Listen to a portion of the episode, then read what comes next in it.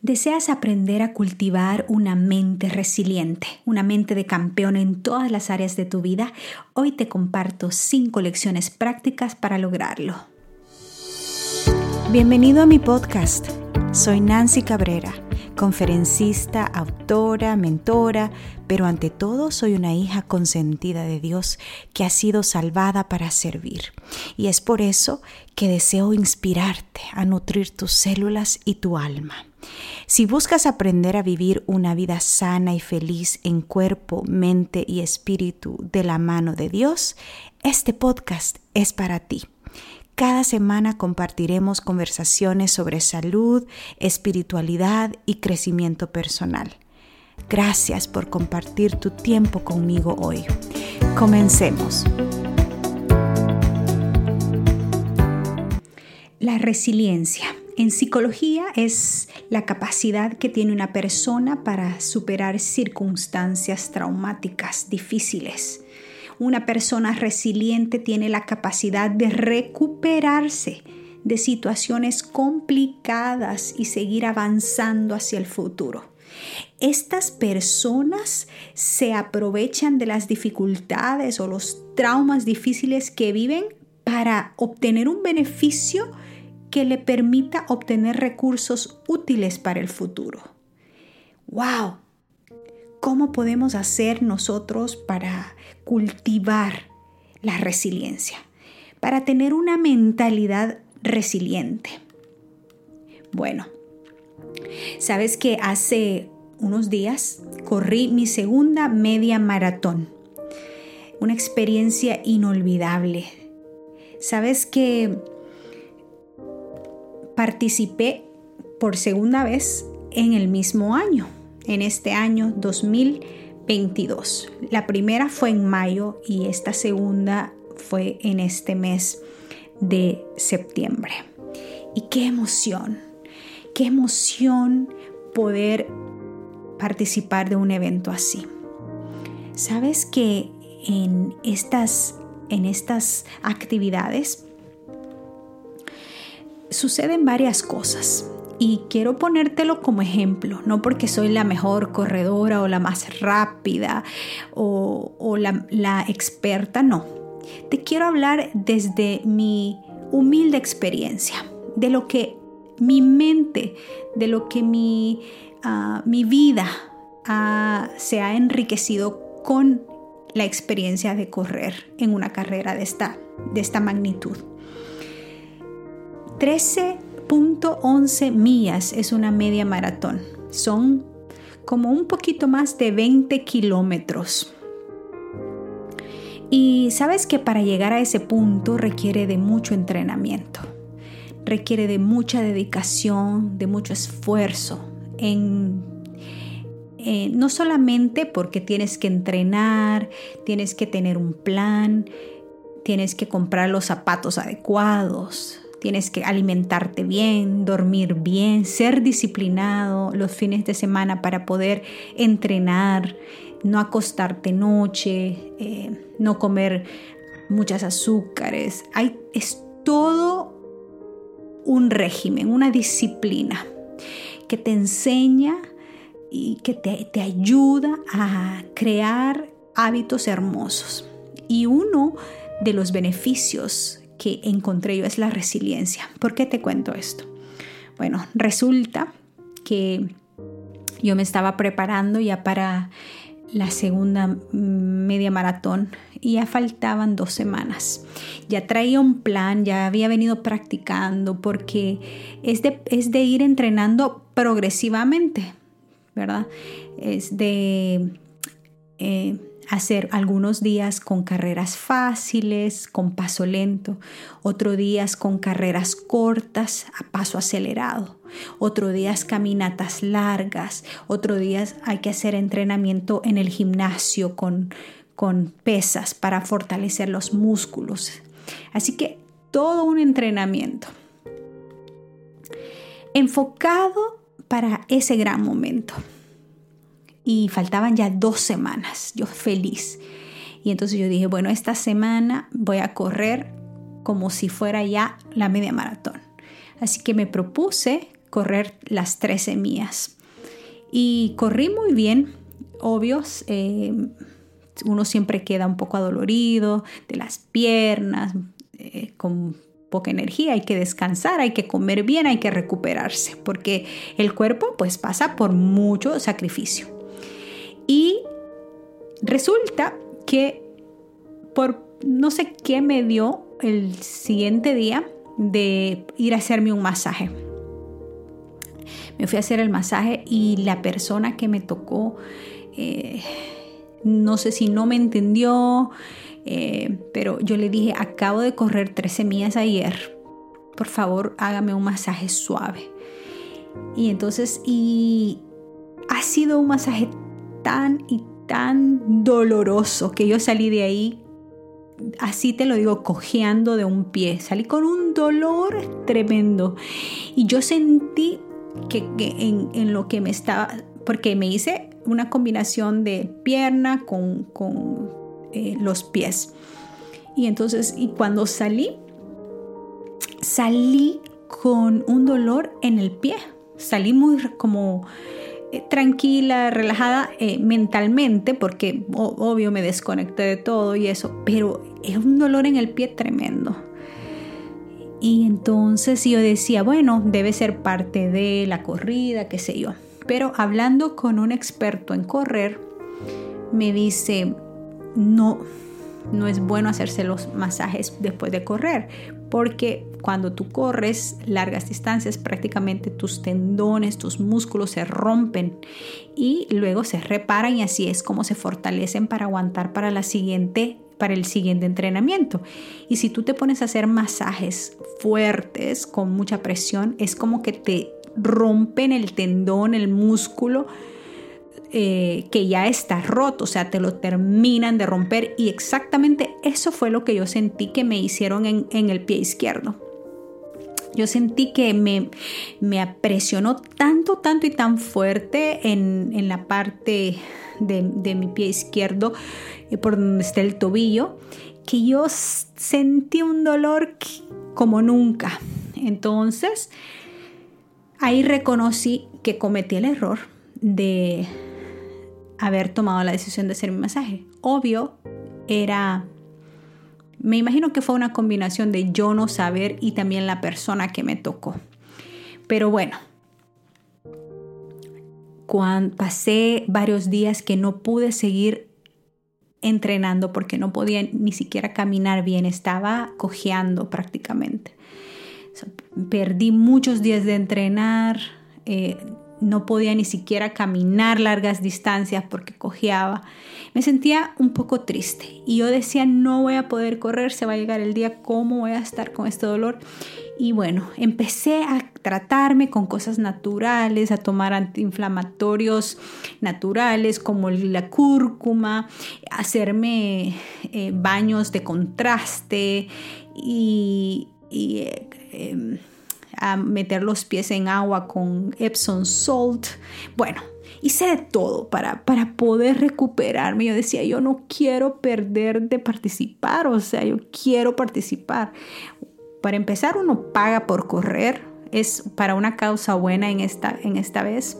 Era para los vagabundos de la ciudad de Anápolis. Y este, y bueno, y también yo quería participar porque mi hermano, mi hermano el menor, iba a correr conmigo. Entonces era como que una experiencia bonita que yo estaba deseando hacer.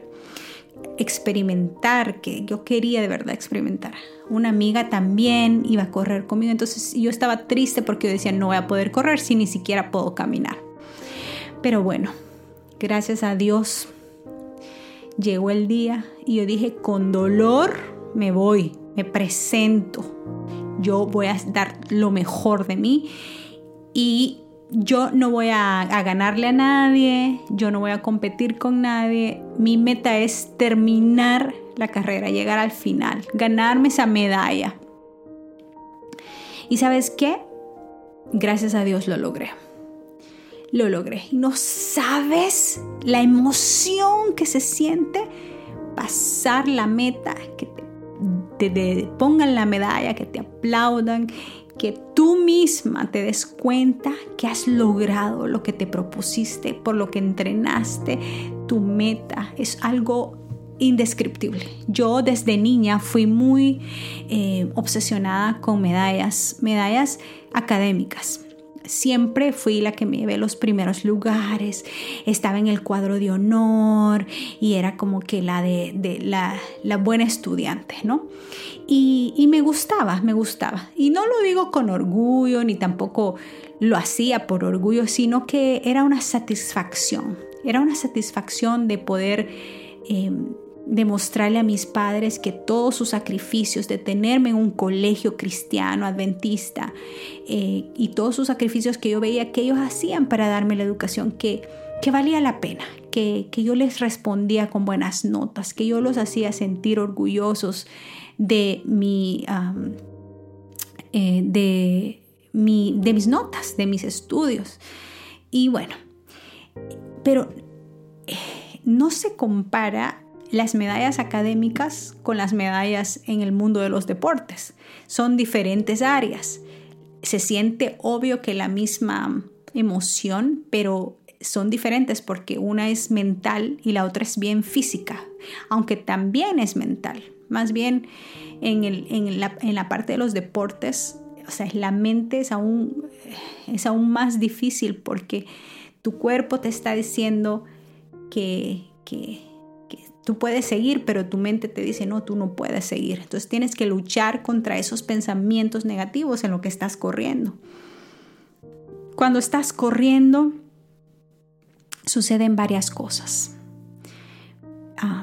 cuando estás en el camino, primero piensas, aquí voy, lo voy a lograr, me siento bien, estoy bien, en mi caso yo tenía mi pie dolido y cada paso era un dolor, cada paso, cada trote era un dolor. Pero yo iba ahí, yo iba ahí, ahí despacio, pero, pero seguro, ¿entiendes?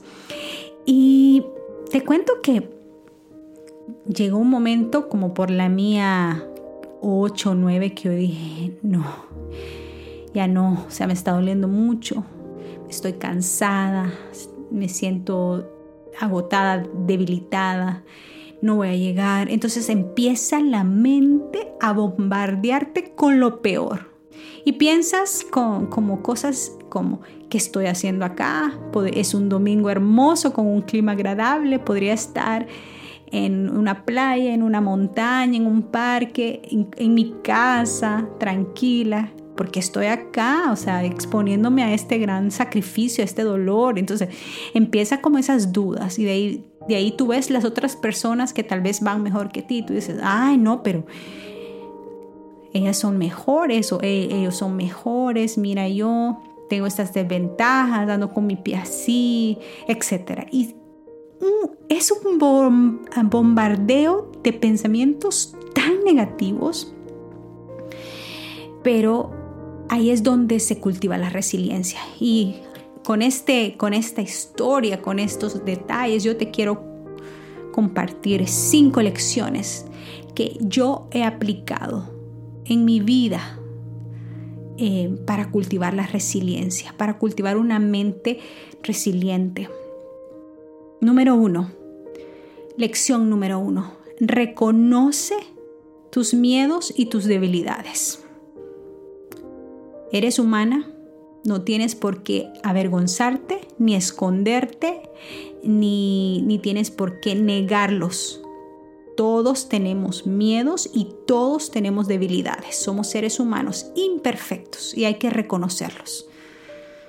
¿Cuáles son tus miedos? Escríbelos. ¿Cuáles son tus debilidades? Escribe, haz una lista y reconócelo, acéptalo. Esta soy yo. Eso te va a ayudar a empezar con una mentalidad de principiante, de estudiante, de querer aprender, una mentalidad de humildad. Reconocer tus miedos, tus temores, tu temor al fracaso, al que dirán, a la crítica, tu temor a, a perder, cuáles son tus debilidades. Escríbelas, no tengas miedo, es parte de ti, de tu vida. Número dos, prepárate, prepárate. entrena en, la, en lo que estés tratando de lograr, ya sea en el aspecto financiero, académico, profesional, con eh, alguna meta que tienes, quieres escribir un libro, quieres alcanzar, eh, crear un podcast, quieres, ¿qué quieres hacer? Prepárate, lee, estudia, busca recursos, busca un mentor, em, conversa con personas que te van a enriquecer entrena, practica, practica. Enfócate en las cosas pequeñas. Ahí está el secreto. Muchos piensan que, ay, quiero lograr esto y piensan solo en lo grande, cuando en realidad las cosas pequeñas son las que van a ser el gran cambio, el impacto mayor. Enfócate en esos pequeños pasitos día a día. ¿Quieres escribir un libro? Enfócate en escribir una página diaria. ¿Quieres bajar de peso? Enfócate en perder una libra cada semana. ¿Quieres em, perder una libra cada semana? Enfócate en tomar más agua, en no cenar, en no comer eh, comidas altas en, grasa. Evita los lácteos, etcétera. Evita los aceites, las frituras, ¿me entiendes? Esos pasitos pequeños que tú ni siquiera los notas, pero que se van acumulando día a día y luego puedes ver los resultados al final, cuando los días han pasado, cuando los meses han pasado. Número 3. Aprende la lección. Sigue adelante a pesar de los obstáculos. Bueno, a mí en mi caso me hice un masaje que no era necesario, que me, afectó. En vez de fortalecerme, me afectó. Bueno, lección aprendida. Next. ¿Cuál es la próxima? ¿Qué es, lo, ¿Qué es, lo, que sigue? No me voy a quedar ahí martirizándome, encerrada, enterrando mi cabeza en un hoyo eh, eh, autocriticándome, dándome con el palo yo solita por mis errores. No, se cometió un error, sigue adelante, aprende la lección. ¿Cuál fue la lección? ¿Te equivocaste en elegir una persona, una pareja en tu vida? Qué bueno, esa persona te dejó una lección. Me imagino que aprendiste lo que quieres y lo que no quieres en la vida. Y next, ¿verdad? Lo próximo lo que sigue, a enfocarte, a seguir creciendo, a seguir madurando, a tomar mejores decisiones la próxima vez, a ser más sabia la próxima vez, a consultar con Dios la próxima vez. Te equivocaste de carrera, no importa, algo aprendiste, esos créditos te van a ayudar en esas materias que tomaste. ¿Cuál es la próxima? ¿Cuál es la próxima meta? ¿Cuál es el próximo paso a seguir? Aprende la lección y sigue adelante. Número 4, lección número 4. Depende de tu creador, totalmente. Mira, en el mundo hoy te dicen, cree en ti, confía en ti, tú tienes el poder, eh, tú eres eh, perfecta como eres, etc. Y aunque suena bonito, te voy a decir que no es verdad. Confía en Dios, que Él es tu creador. Cree en Él y en su palabra, porque esa es la verdad absoluta, su palabra. Ten fe en sus promesas, que son incondicionales y que son y que están ahí presentes y son fieles, que no lo cambia ninguna circunstancia ni ninguna emoción. Depende de tu creador en cualquier momento. En momentos en que estás feliz y que te sientes en la cima o en momentos en que, en que estás en el valle, que estás ahí rendida, débil, agotada. Depende totalmente de tu creador y dile, Señor, aquí me entrego. Yo la verdad me siento impotente, incapaz, no sé qué hacer. Dependo de ti, me rindo a ti. Y indícame, indícame cuál es el próximo paso a seguir. Todos somos seres humanos frágiles, imperfectos que somos, no, somos capaces de hacer nada si no estamos conectados de la mano de Él.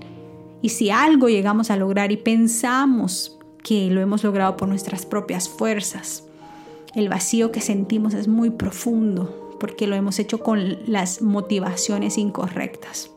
Así que depende de tu creador. Y lección número 5. Rodéate de gente positiva.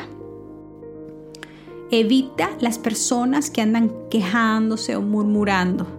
Esas personas negativas que te drenan, que llegan a ti y te, te drenan tu energía, tu tiempo, tus esperanzas. Que esas personas que solo te llaman para arruinarte el día con algún chisme, con alguna queja, murmurando, quejándose apártate de esas personas, pon distancia porque tú estás en un camino, en un camino de crecimiento, en un camino desarrollando y cultivando resiliencia. Y para eso tú tienes que aprender a cultivar el gozo a pesar de las circunstancias. Y para cultivar el gozo tú tienes que poner límites en tus relaciones y rodearte de gente que te sume y no que te reste. Gente positiva, gente que te va a empoderar a, salir adelante, que te va a ayudar y que te va a motivar a ser una mejor versión de ti. Gente que te va a entender, a comprender, a respetar tus metas y que te va a apoyar y que no te va a criticar y que no te va a juzgar y que no te va a querer ver en el piso. Sé, sé muy sabia y rodéate de esas personas. Bueno, estas son las cinco lecciones. Vamos a hacer un resumen para dejarlas fresquitas en nuestra mente.